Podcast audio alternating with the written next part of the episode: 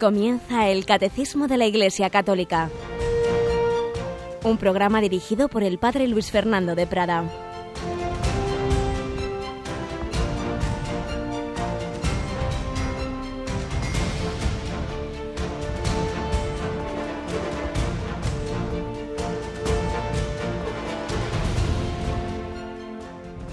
Muy buenos días, querida familia de Radio María. Un cordialísimo saludo de quien nos habla el Padre Luis Fernando de Prada y de Cristina Rubio, que tenemos ahí en el control. Buenos días, Cris. Muy buenos días, Padre. Cris, sabes que ayer algunos oyentes debieron asustarse porque los que oían eh, Radio María por internet, en el ordenador o en el móvil, de repente decían, uy, se han vuelto locos en Radio María, ¿sabes lo que nos pasaba? Pues que estábamos emitiendo cosas que no eran nuestras. Exacto. de repente una música movidísima durante horas, pero ¿qué está pasando aquí? Y es que nuestra emisión a través de Internet no depende, no, no viene de nuestra propia emisora, sino que es una de estas cosas técnicas raras que vienen desde Italia, desde la la familia mundial de Radio María y se les había metido allí una emisora musical muy moderna y entonces era eso lo que bajo nuestros números durante horas se estuvo emitiendo, pero en fin, se arregló prontito.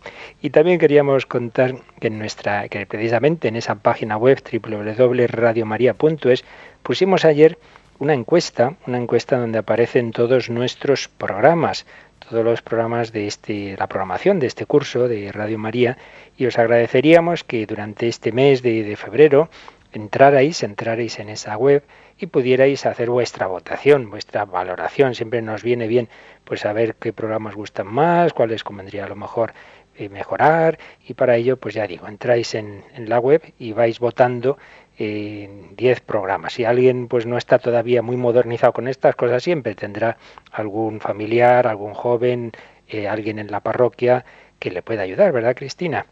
Claro que sí, siempre hay que pedir ayuda, que seguro que el joven de la parroquia está encantado de sintonizarle, de ayudarle a hacer la encuesta, siempre. Muy bien, Cris. Pues hoy vamos a, cambiar de, capítulo de, de, la explicación del catecismo y no vendrá mal que hagamos un repasito para que eh, nuestros oyentes se sitúen y ya los primeros días decíamos que queríamos que estos programas pues no sean solo que aquí un servidor habla, sino que ayuden a que se vayan quedando las cosas. Así que si te parece, Cristina, vamos a recordar en primer lugar cuál es esa estructura general del catecismo, a recordar por dónde vamos. Vamos a ver, seguro que tú... Hoy tengo que, examen, padre. Hoy tú que sabes mucho de teología, seguro que vas a responderme a todo muy bien. Vamos a ver, Cristina, ¿recuerdas que el catecismo tiene una estructura en cuántas partes? Está dividido en cuatro partes. Cuatro partes, ¿las recuerdas, porfa? La primera es la profesión de fe que creemos, la segunda es la celebración del misterio cristiano, la tercera es la vida en Cristo y la cuarta la oración cristiana. Muy bien, ya decíamos el primer día que esto todo católico debe tenerlo muy claro, cuáles son las patas de esa, de esa mesa de la, de la vida cristiana, pues son estas cuatro, lo que creemos, lo que creemos, lo que, eso que creemos lo llevamos a la liturgia, lo celebramos, eh, particularmente en los sacramentos, lo debemos llevar a la vida ordinaria, la moral, tercera parte, y se convierte en oración, lo oramos, lo que creemos, lo que celebramos, que por cierto cada parte de estas tiene un numerito, un numerito simbólico, un numerito clave. Lo que creemos, el credo, son básicamente 12 artículos de la fe, el número 12. Lo que celebramos, ante todo, están los siete sacramentos, ahí el número clave es el 7. Lo que debemos vivir, la moral, pues ya sabemos los 10 mandamientos. Y las peticiones, la oración de la oración por excelencia, el Padre Nuestro, tiene siete peticiones. Así que 12 artículos de la fe, siete sacramentos, diez mandamientos y siete peticiones. Pero a su vez, Cristina, las cuatro partes están divididas en cuántas secciones?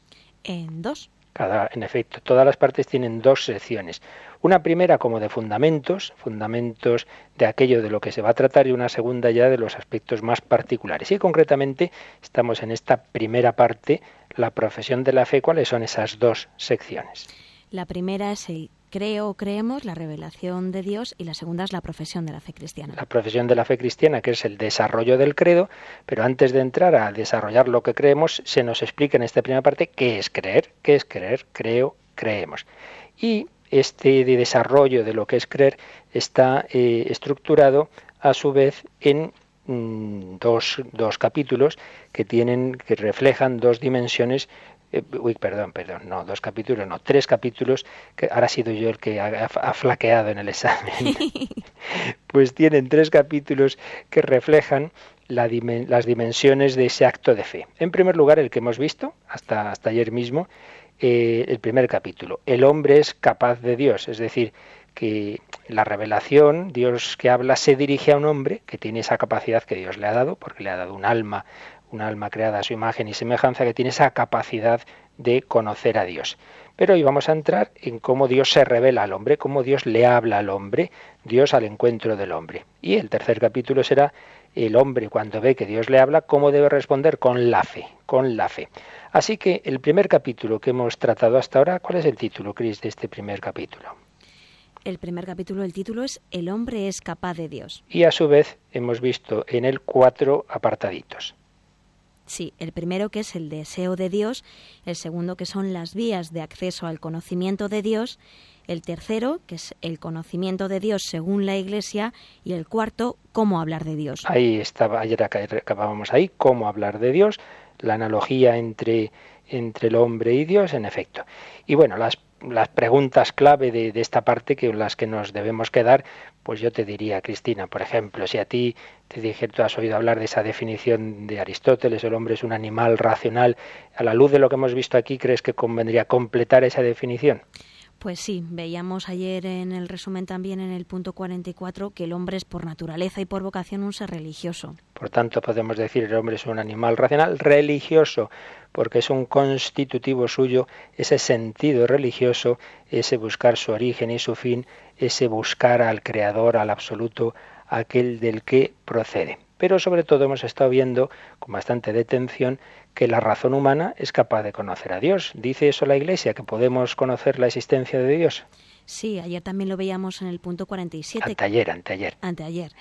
Que la Iglesia enseña que el Dios único y verdadero, nuestro Creador y Señor, puede ser conocido con certeza por sus obras gracias a la luz natural de la razón humana. Así es. Pero ahora ahí viene la gran pregunta que tú misma te habrás hecho, pues, con, te habrás hecho con amigos y tal, que hay a pesar de que mucha gente que es inteligente y tal, pero no creen en Dios. ¿Cómo puede ser esto?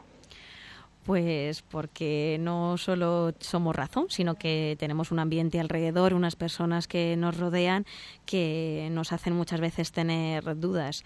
Lo veíamos en el punto 37. Dice que en las condiciones históricas en que se encuentra el hombre, eh, pues experimenta muchas dificultades para conocer a Dios solo con la luz de, la razón. Bueno, nada, tendría que ponerte un 9,8 por lo menos en el examen. Bueno, yo creo que menos. No, no, muy bien, muy bien. Pues esperemos que este repasito haya servido también a nuestros oyentes de las ideas clave que hemos ido viendo, dónde estamos, y estamos ahí en ese umbral. Sí, la razón llega a que existe Dios, a que ese Dios es eterno, es infinito, es un ser personal, puesto que si nosotros somos seres personales, pues el que nos ha creado con mucha más razón, un ser que tiene inteligencia, voluntad, libertad, que nos conoce, que nos ama, estamos en ese umbral, pero ahora la pregunta es, ese Dios que con nuestra razón sí podemos ver que existe, ¿ese Dios ha hablado? Pues ahí vamos a entrar hoy. Pero antes, como siempre, vamos a pedir que al Señor que nos ilumine a través de los testimonios de sus santos, de sus mártires, de tanta gente buena. Y hoy en concreto vamos a volver a ese santo sacerdote, obispo y cardenal que fue el vietnamita Van Tuan.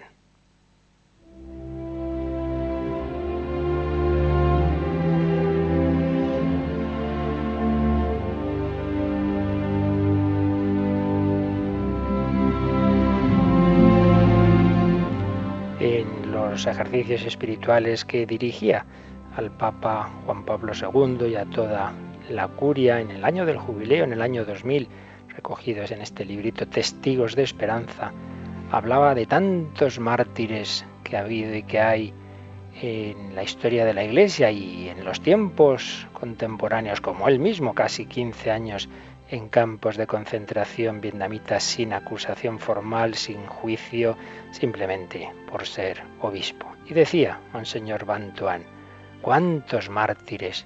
Una muchedumbre de mártires, mártires de la pureza, de la justicia, mártires niños, mujeres y hombres, pueblos mártires.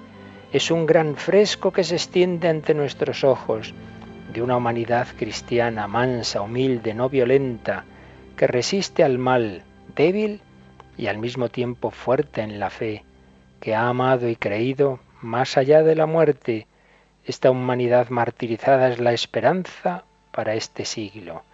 Es una herencia para nosotros, cristianos del siglo XXI, que hemos de abrazar y escoger. Es una herencia que abrazar en la vida de cada día, en las pequeñas y grandes dificultades, en la renuncia a toda agresividad, a todo odio, a toda violencia. La herencia de los mártires se acepta cada día en una vida llena de amor, de mansedumbre, de fidelidad. Escribía Isaac el sirio, déjate perseguir, pero tú no persigas. Déjate crucificar, pero tú no crucifiques. Déjate ultrajar, pero tú no ultrajes. Y contaba una historia concreta entre tantas y tantas de mártires cristianos del siglo XX.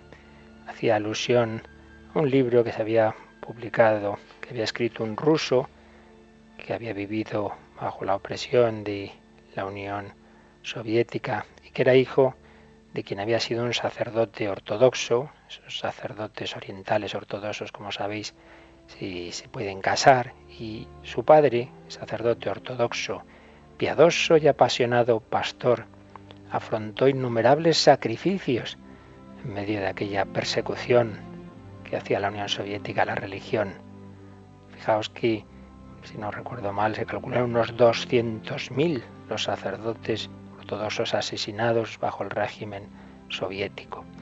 Un día durante la guerra, la Segunda Guerra Mundial, fue arrestado porque calzaba un par de botas que uno de sus hijos, soldado, le había regalado. Fue condenado a muerte porque la ley prohibía a los civiles usar calzado militar. En realidad fue un pretexto, tras el cual se ocultaba como verdadero motivo su actividad religiosa. Convocado todo el pueblo en un campo alrededor del pastor, un capitán proclamó la condena. Por toda respuesta el sacerdote se arrodilló para rezar, y toda la población se arrodilló con él y oraba en voz alta. Fuego, ordenó el capitán. Pero los soldados permanecieron inmóviles. ¡Fuego! gritó de nuevo, pero nadie disparaba. Derrotado, el capitán dejó volver al sacerdote a su casa junto a su gente a caballo. Pero unos meses después, mientras hacía un viaje pastoral, este sacerdote desapareció y ya no se tuvo ninguna noticia más de él. Todos comprendieron lo que había ocurrido.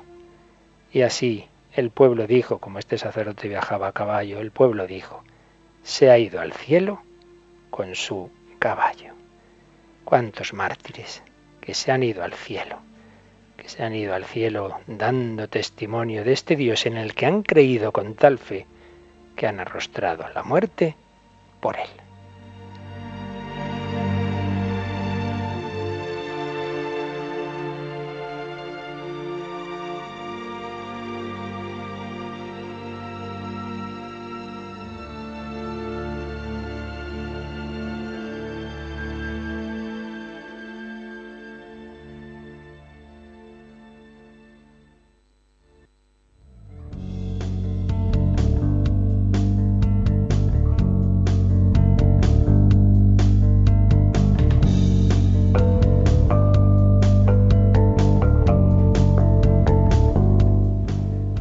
Bueno, Cristina, pues bajo estos testimonios de los mártires con una fe tan firme, vamos a ver precisamente en qué han creído. Han creído en esa revelación de Dios. No simplemente han usado la razón, que es lo que hemos visto hasta ahora, la razón llega a que existe Dios, sino que se han abierto a la revelación de Dios. Entramos en el capítulo segundo. ¿Cuál es el título de este capítulo segundo? Dios al encuentro del hombre. Dios al encuentro del hombre. Y antes de entrar en los artículos que lo desarrollan, tiene un primer número introductorio de este capítulo, que es el número 50. Así que vamos adelante con el número 50 del Catecismo. Mediante la razón natural, el hombre puede conocer a Dios con certeza a partir de sus obras, pero existe otro orden de conocimiento que el hombre no puede de ningún modo alcanzar por sus propias fuerzas, el de la revelación divina. Por una decisión enteramente libre, Dios se revela y se da al hombre. Lo hace revelando su misterio, su designio benevolente que estableció desde la eternidad en Cristo en favor de todos los hombres revela plenamente su designio enviando a su Hijo amado, nuestro Señor Jesucristo, y al Espíritu Santo. Bien, en este primer número pues se nos da un panorama de todo lo que se va a ir desarrollando después en este capítulo segundo. Eh, por un lado, la primera frase ha recogido lo que habíamos visto en el capítulo anterior. Mediante la razón natural, el hombre puede conocer a Dios con certeza a partir de sus obras. Es lo que hemos explicado estas semanas anteriores. Mediante la razón natural, yo razono, veo el cuadro, el cuadro lo ha hecho un pintor, veo el mundo, el mundo lo ha hecho un pintor con mayúsculas, veo al hombre, este hombre no es fruto de una casualidad, este hombre que tiene libertad es fruto a su vez de un ser libre y personal. Mediante la razón natural, el hombre puede conocer a Dios con certeza a partir de sus obras. Pero existe otro orden de conocimiento. Y ese otro orden de conocimiento el hombre no lo puede alcanzar por sus fuerzas.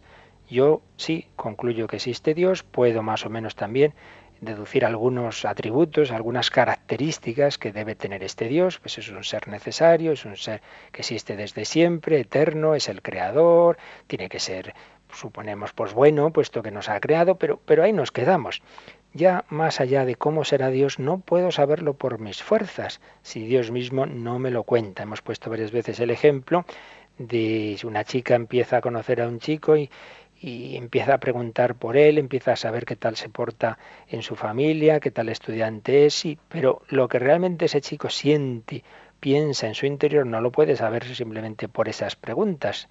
Si ya un día tienen confianza y se abren el corazón, entonces sabrá lo que hay en el corazón de ese chico. Pues algo así. Nosotros no podemos saber lo que hay en el corazón de Dios si Dios no nos lo cuenta.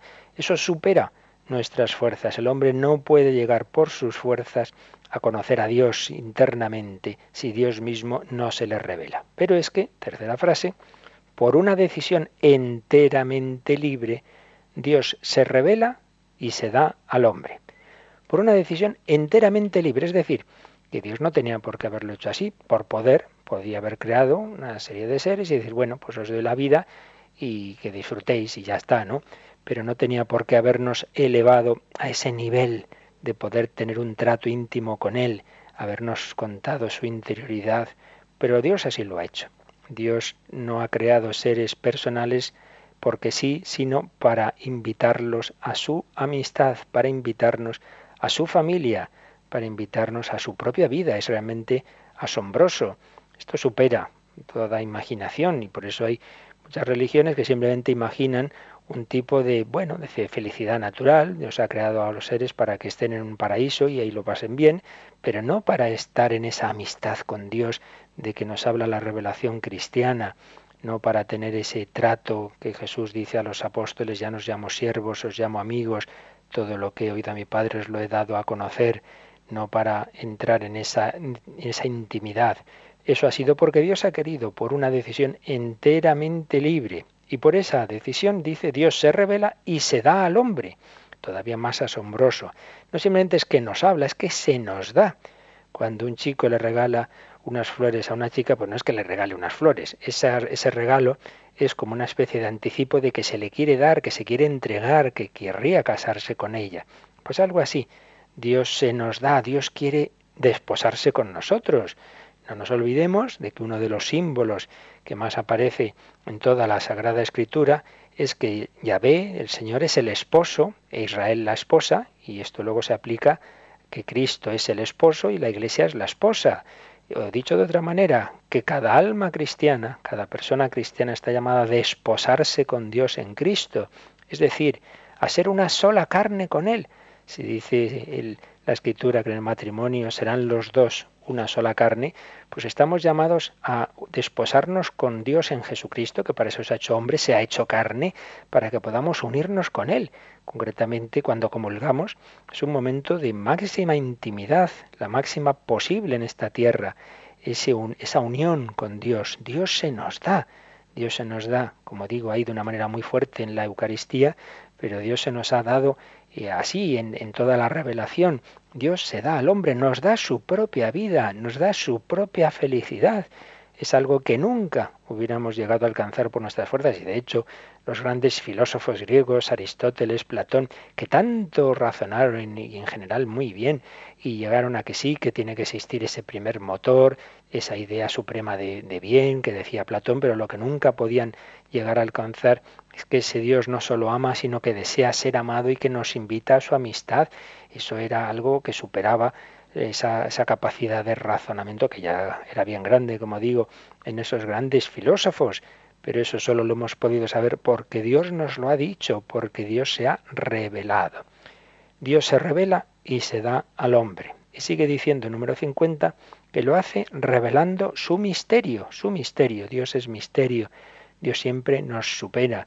Mm, desconfiar de todo tipo de explicación religiosa que, todo esté muy clarito, muy clarito y que solo sea verdad lo que entendamos con nuestra cabeza. Lo que un hombre entiende, otro hombre lo ha hecho. Entonces, si lo normal es que nos supere, que estas cosas uno diga, madre mía, pero ¿cómo es esto posible? El amor de Dios, la infinitud de Dios siempre será misterio, aunque Él nos cuente lo que lleva dentro, pero siempre es un misterio. Dios lo hace revelando su misterio, y misterio es ese designio benevolente que ha tenido de comunicarse con todos los hombres, su designio benevolente que estableció desde la eternidad en Cristo en favor de todos los hombres. Es decir, desde toda la eternidad Dios ha tenido un plan, que era que ese Hijo eterno de Dios, la segunda persona de la Trinidad, fuera el centro de todo ese plan, es decir, que se hiciera hombre y fuera por un lado pues esa recapitulación del ser humano de la creación, el modelo de hombre y a la vez sea fuera la manifestación de Dios y ahí se uniera todo, lo divino, puesto que es persona divina, y lo humano, puesto que si va a ser hombre iba a ser uno de nosotros, y así va a ser ese puente, esa comunicación entre Dios y la humanidad. Dios tenía desde siempre ese plan de unirnos a los hombres a Él, a sí mismo, a la Santísima Trinidad, a través de ese camino, verdad y vida, que iba a ser el Hijo hecho hombre, porque como los hombres podíamos conocer a Dios a través de un hombre, pero un hombre que iba a ser la revelación de Dios, imagen visible del Dios invisible, dirá San Pablo. Dios, dice la última frase del número 50, revela plenamente su designio enviando a su Hijo amado, nuestro Señor Jesucristo, y al Espíritu Santo. Dios ha ido revelando ese plan que tenía de unirnos consigo mismo, de invitarnos a su felicidad eterna, pues eso es la vida eterna, eso es la salvación, estar eternamente con la Santísima Trinidad, ser elevados a ese nivel de conocimiento que supera las fuerzas humanas, a ese nivel de relación y de amor que es el trato íntimo con las tres personas divinas, Dios iba, ha ido revelando ese designio poco a poco, poco a poco, pues es como al niño que en catequesis no le dices evidentemente el primer día todo de golpe, sino que le vas explicando las cosas según su capacidad, cada vez un poquito más, un poquito eh, te vas elevando más, o como unas asignaturas que cada curso presupone el anterior y se van explicando más y más las, las verdades de la ciencia correspondiente. Pues Dios también ha ido revelando a lo largo de los siglos su designio. Dios ha ido mostrando al hombre la verdad, pues en ese, esa revelación cuyos trazos principales han quedado eh, escritos y bajo la inspiración del Espíritu Santo en la Sagrada Escritura. Tenemos ahí en el Antiguo Testamento esas etapas, esa creación del hombre, en la amistad con Dios, que es lo que aparece al principio del libro del Génesis, el pecado original, la promesa que Dios hace de enviar un Salvador y toda esa historia de salvación con esas etapas, pues que aparecen ahí, esos primeros hombres, esos pecados de Caín, etcétera. En fin, esto ya lo iremos viendo más adelante, esas etapas de la salvación que sobre todo tienen un punto muy importante cuando se empieza a formar un pueblo, el pueblo elegido, con ese gran patriarca Abraham, que tiene a Isaac, que tiene a Jacob, y Jacob, Dios le cambia el nombre en Israel y tiene doce hijos, como sabéis, y esos doce hijos son los que van a dar nombre a las doce tribus de Israel. Uno de esos hijos se llama Judá, de ahí viene el nombre de que decimos los judíos, puesto que fue la tribu de la que quedaron más supervivientes a lo largo de los siglos, porque de las demás pues mm, todas las batallas y tantas los exilios, las diversas circunstancias que atravesó el pueblo de Israel, pues fueron quedando muchos menos miembros de las mismas y de la que más quedaron es de esa tribu de Judá y de ahí que decimos los judíos como equivalente a israelitas, que en realidad sería un nombre más englobante de esas doce tribus de Israel. Y en esa historia de Israel, donde está el gran personaje Moisés y luego el rey David, pues todo va preparando al que iba a ser el verdadero rey David, al que iba a ser el hijo de David, hijo de Dios e hijo de la Inmaculada, que iba a ser Jesucristo. Dios revela plenamente su designio enviando a su Hijo amado, la plenitud de la revelación, donde llega ya la lección fundamental de que Dios nos habla y nos cuenta cómo es,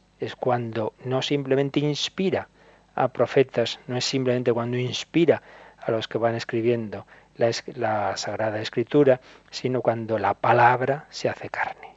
El verbo, el logos, la idea eterna de Dios, el Hijo eterno se hace hombre, se hace uno de nosotros. Dios revela plenamente su designio enviando a su Hijo amado, nuestro Señor Jesucristo, y al Espíritu Santo.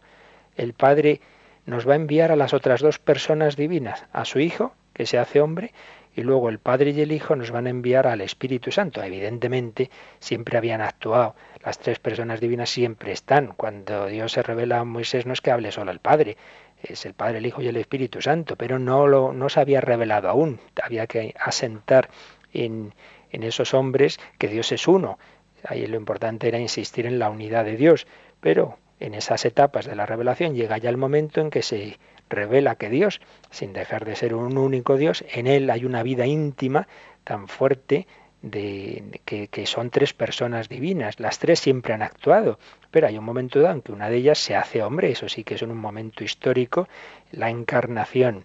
Y el Espíritu Santo siempre había actuado, pero hay un momento también en que se comunica de una manera mucho más abundante a la humanidad, que es precisamente ya cuando Jesús ha resucitado y nos envía el Espíritu Santo, sobre todo a partir de Pentecostés. El Padre, a través del Hijo y del Espíritu Santo, nos ha revelado, nos ha revelado cómo es Él, por un lado, se nos ha revelado interiormente, nos ha contado ese misterio de Dios uno y trino, nos ha dicho que es Padre, Hijo y Espíritu Santo y nos ha revelado también a qué está llamado el hombre. El hombre está llamado a entrar en ese misterio de Dios. Y esto es lo que ya va a empezar a decirnos el catecismo, pues a partir, ahora ya viene artículo 1, la revelación de Dios, y primer apartado se titula Dios revela su designio amoroso. Si te parece, Cristina, leemos este número 51, Dios revela su designio amoroso, y concretamente el, número 51 lo que hace es reproducir una frase de la Constitución dogmática de Verbum del Concilio Vaticano II, una constitución muy importante para todo este tema y que simplemente con leerse despacito esa constitución, pues podemos tener una idea de conjunto de qué es la revelación, donde se nos va a hablar muy muy accesiblemente de esa revelación. Y aquí se recoge una frase, como digo, del número 2 de la de Verbum. Leemos ese 51 dispuso Dios en su bondad y sabiduría revelarse a sí mismo y dar a conocer el misterio de su voluntad, mediante el cual los hombres, por medio de Cristo, Verbo encarnado, tienen acceso al Padre en el Espíritu Santo y se hacen consortes de la naturaleza divina. Dispuso Dios en su bondad y sabiduría. Dios tenía un plan en su infinita inteligencia, pero un plan que es fruto de su amor. Dispuso Dios en su bondad y sabiduría revelarse a sí mismo. Eso también es muy importante. No es que simplemente Dios nos cuente cosas, sino que nos habla de sí mismo. Lo cual, como todos sabemos, es un signo de confianza. No vamos contando nuestra vida y lo que sentimos al primero que nos encontramos, sino solo a muy buenos amigos, familiares, etcétera. Pues le digo, yo me siento mal, me... esto no se lo decimos a cualquiera. Pues Dios lo ha hecho. Dios nos ha contado su interioridad.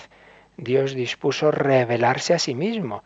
Recordad cuando el Hijo de Dios hecho hombre, va a empezar su pasión en Gesemaní y les dice a Pedro, Santiago y Juan, mi alma está triste hasta el punto de morir.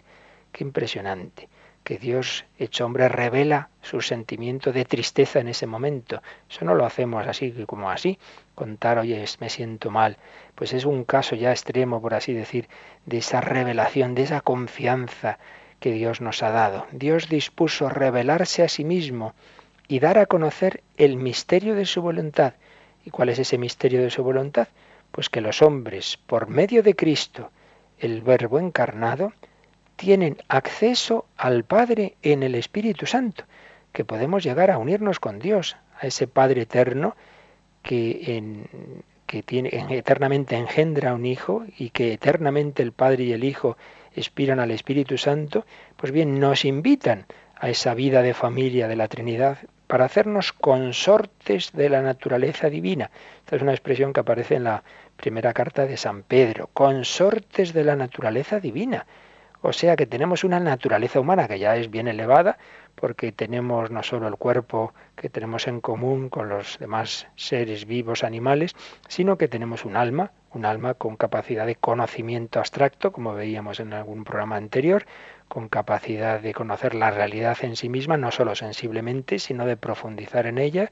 Tenemos ese alma humana que conoce intelectualmente con una voluntad que puede amar a las realidades en sí mismas no simplemente por quedarse atraída por ellas, sino con ese, como fruto de ese conocimiento profundo, un alma intelectual, un alma libre, pero no solo eso, no solo tenemos esa naturaleza humana tan elevada, no, no, no, es que estamos invitados a la naturaleza divina.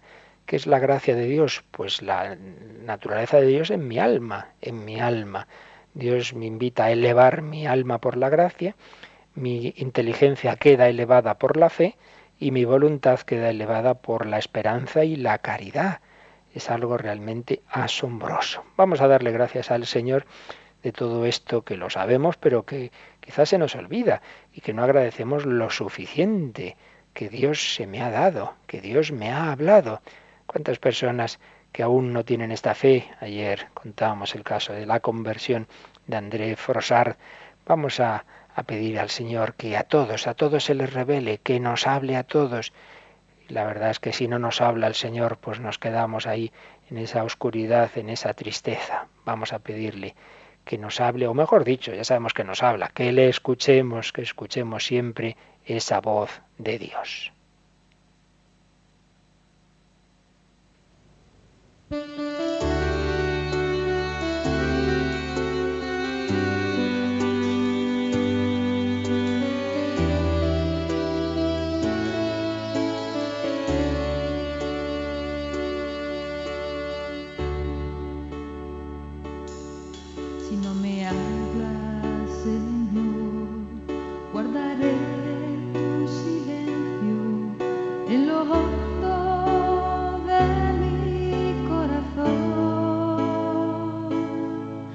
La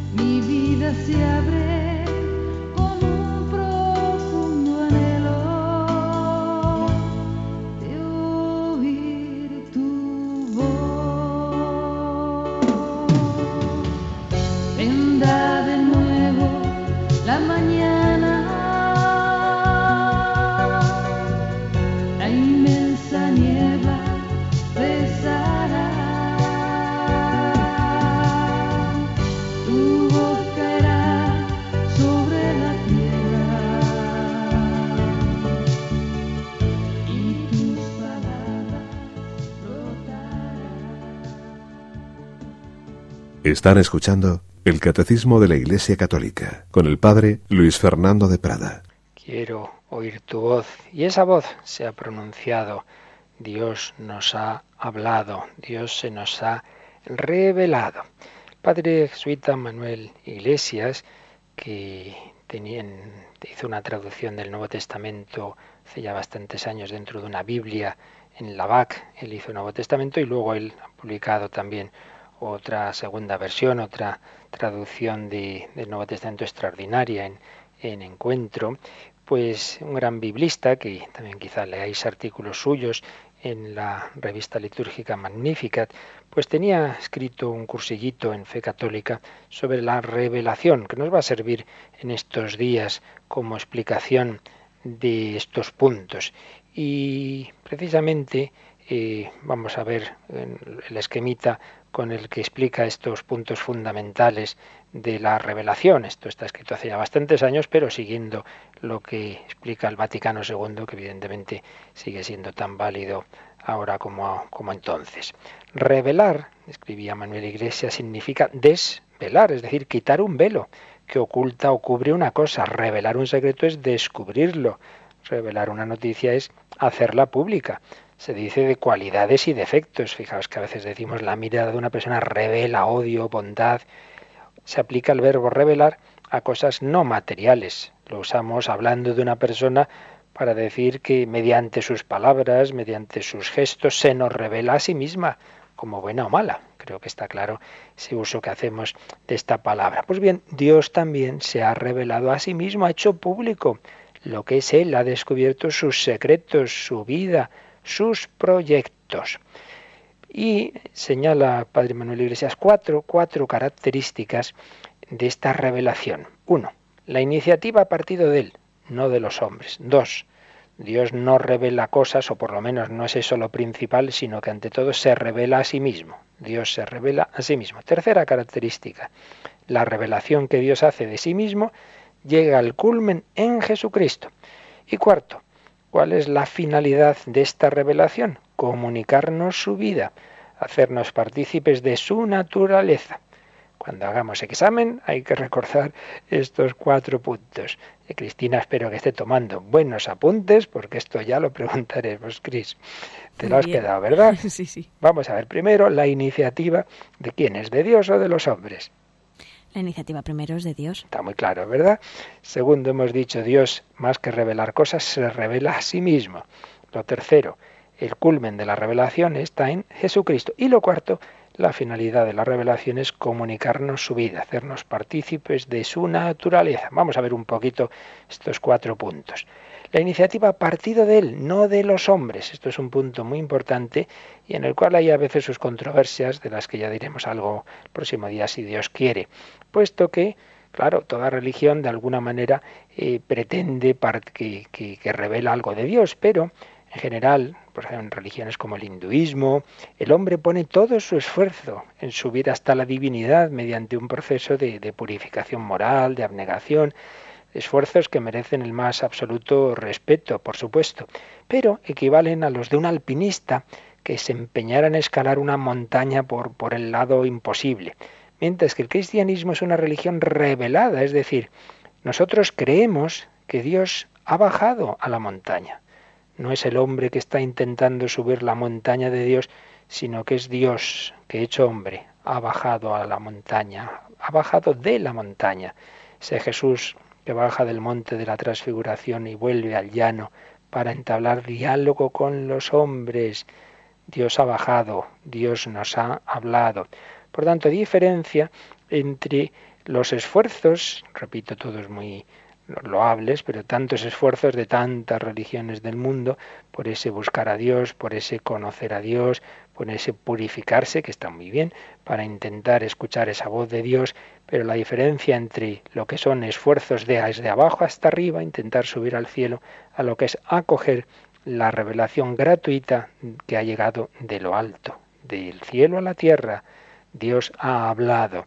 Moisés no era un señor que se va a hacer un retiro a buscar a Dios, iba por iba por, por aquel monte con sus con su ganado y se le revela a Dios inesperadamente, como a Abraham, pues también de repente Dios le habla, etcétera, etcétera. La iniciativa ha partido del segundo. Segunda característica de la revelación tal como aparece en la escritura. Lo principal no es las cosas que Dios nos cuenta, sino que Dios se nos revela a sí mismo, a sí mismo. Dios es el objeto, entre comillas, de esa revelación. Se manifiesta a sí mismo y, por cierto, como nuestro Salvador. Esto es muy importante para acostumbrarnos a ir a la Biblia y no a buscar curiosidades o recetas para nuestros apuros o teorías, sino sencillamente para buscar a alguien, para buscar al Dios misterioso y cercano, la Biblia ante todo es buscar a Dios, no a ver si cómo era esto lo otro, que, que es, eso ya es circunstancial. Lo principal es cómo se nos revela a Dios a través de todo lo que aparece en la Escritura. Tercer punto, tercera característica, la revelación que Dios hace de sí mismo llega al culmen en Jesucristo. Y Jesús nos revela no solo con sus palabras, esto también es importante, sino con sus hechos, con sus gestos. Cristina, esto me recuerda algo. Tenemos un programa en donde está recogido que Jesús no solo nos habla con palabras, ¿te acuerdas? Sí, los viernes a partir de las 11 el Padre Rodrigo nos habla de gestos y palabras. Nada, que no te pillo en nada, te tengo que dar la matrícula hoy. Estoy tomando apuntes y todo. Muy bien, gestos y palabras, y precisamente está tomado de esta idea que dice el Vaticano II de que Dios nos ha hablado, Dios se nos ha revelado con gestos, con sus hechos, con toda su vida. O sea, que Jesús no solo revela con sus, nos habla de, de Dios con sus discursos, sino él mismo, su misma vida es revelación de Dios.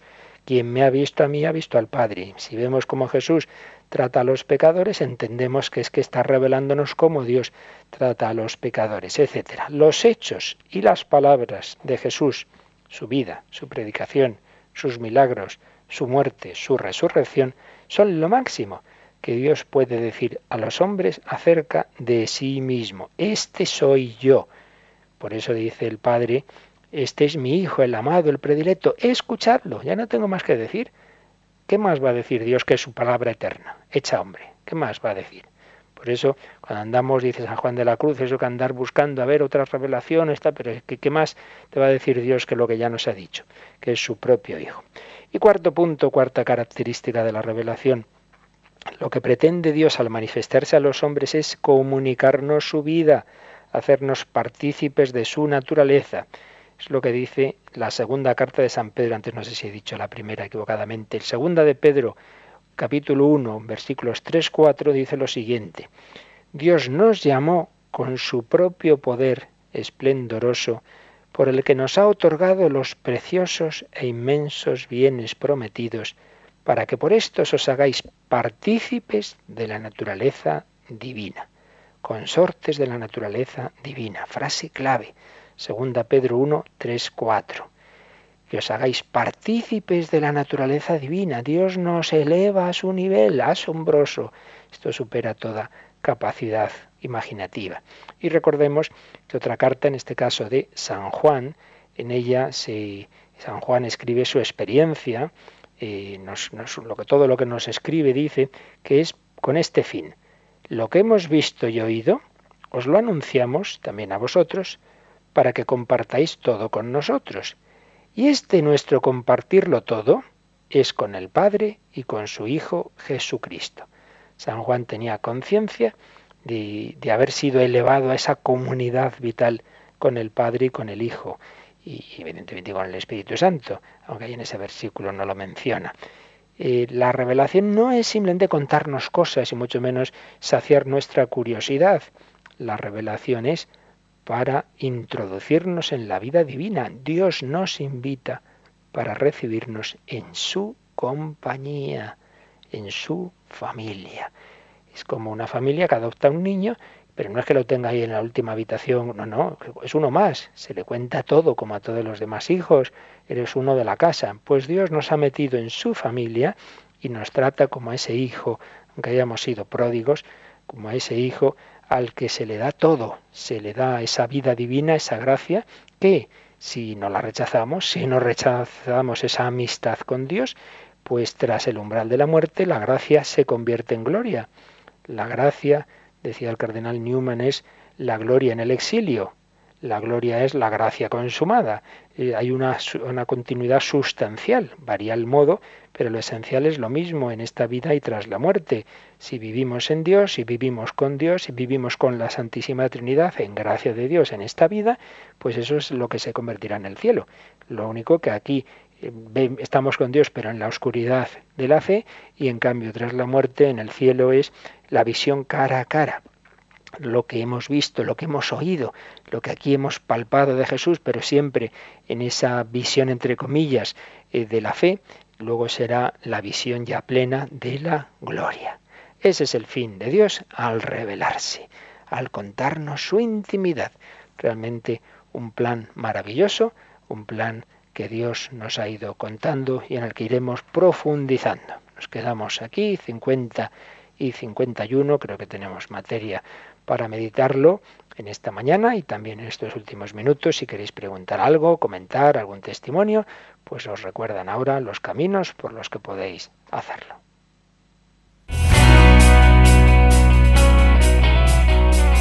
Participa en el programa con tus preguntas y dudas. Llama al 91 153 8550. También puedes hacerlo escribiendo al mail catecismo radiomaria.es. Catecismo arroba radiomaria.es.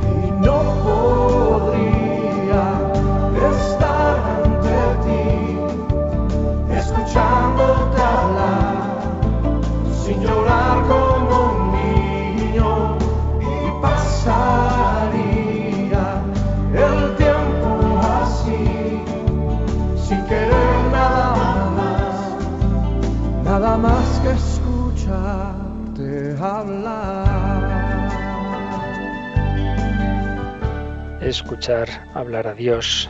Dios se nos ha revelado, Dios se nos ha comunicado, por eso debemos llevar vida de oración, para escuchar esa voz, para personalizarla, para que lo que Dios dijo a la humanidad pueda resonar en cada uno de nuestros corazones. Tenía ya aquí un correo que llegó ayer de Raquel Ramírez, agradece las las catequesis que hemos tenido sobre las razones para creer en Dios y dice a los que como yo hemos sido educados en el racionalismo universitario, las explicaciones de estos días nos encajan perfectamente en la cabeza y nos acercan a Dios. Cuánto me alegra.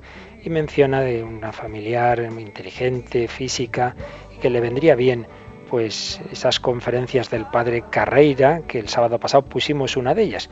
Me pregunta cuál es en concreto, como ahora mismo no tengo aquí la referencia exacta, ya se la mandaremos, pero ciertamente son muy indicadas para personas así de un nivel universitario alto, que vean como un gran científico, como es el padre Manuel María Carreira, integra perfectamente el conocimiento de Dios que viene a través de la ciencia y que nos abre a, ese, a, esa, a esa razón última del universo con la revelación que estamos viendo ahora.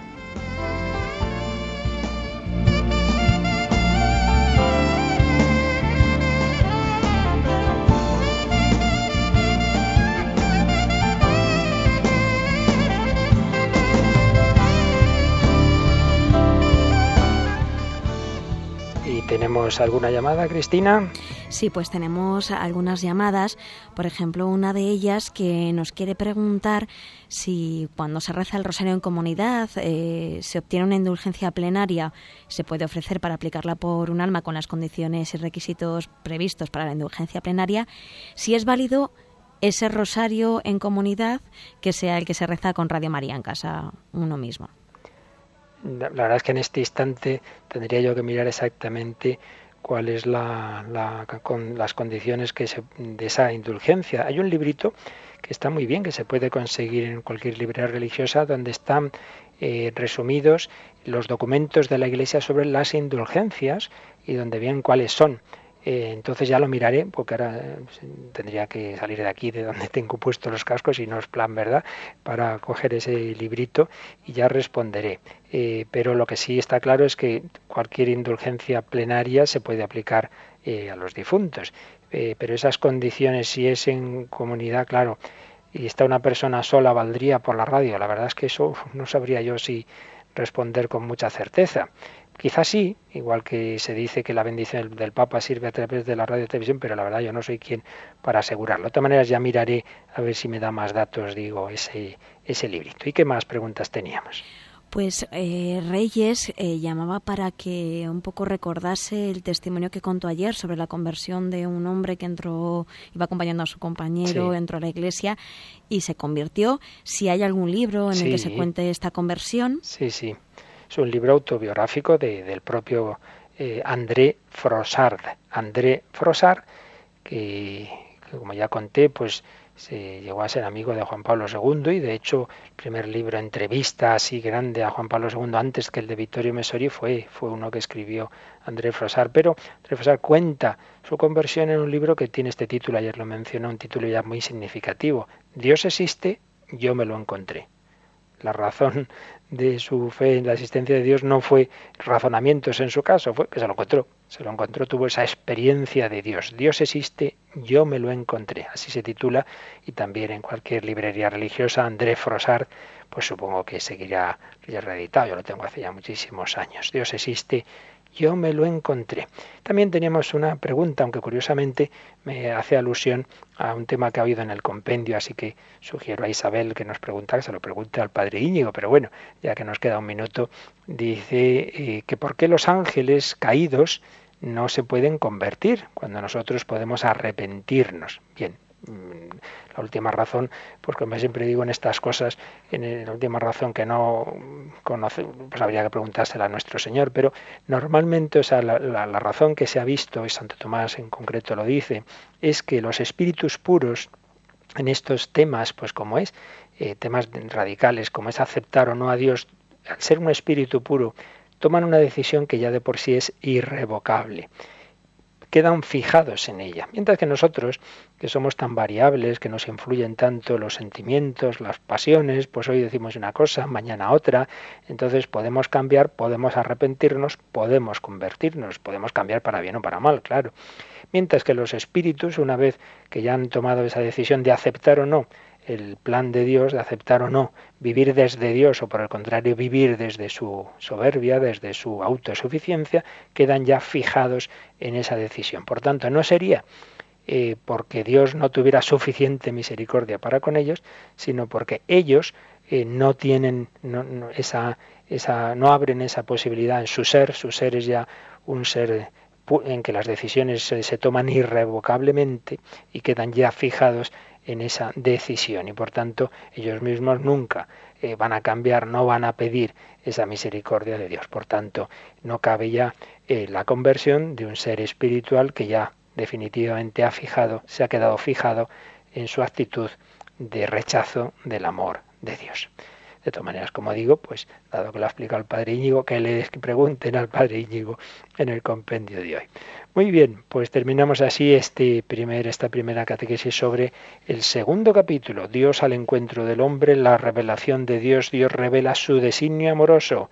Pues daros un repasito, todo lo que hemos visto para seguir el próximo día, a partir del número 52, pues iremos avanzando en este tema tan bonito de cómo Dios nos ha hablado, cómo Dios se nos ha revelado. Y Dios sigue convirtiendo corazones. El próximo sábado en, en torno al catecismo haremos una reposición del hombre de Dios donde tuvimos un testimonio precioso de un joven universitario que yo conocí todos sus años de carrera como capellán universitario, que era muy racionalista, que rechazaba la fe y pues el Señor convirtió su corazón, al final conoció a Dios, al final se convirtió en un testimonio precioso de joven César. Os aconsejo que no, no, os lo perdáis este sábado a las 8 de la mañana. Y por supuesto mañana tendremos ese catecismo, la cuarta parte, la oración. Este Dios que se nos ha revelado nos invita a la amistad, al trato con Él. Con el Padre Miguel Ángel Morán podremos seguir profundizando en, ese, en esa parte cuarta del catecismo que nos habla de la oración. Dios nos ha dicho que es uno y trino, que es Padre, Hijo y Espíritu Santo, pues al Señor, que es Padre, que es Hijo y que es Espíritu, le pedimos ahora su bendición. La bendición de Dios Todopoderoso, Padre, Hijo y Espíritu Santo, descienda sobre vosotros. Pues luego en el Ángelus recordaremos que este Hijo eterno de Dios se ha hecho carne por medio de María. Que paséis muy buen día.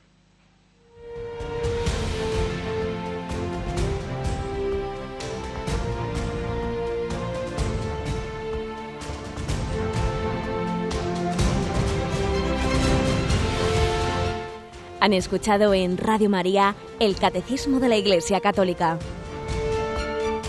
un programa dirigido por el Padre Luis Fernando de Prada.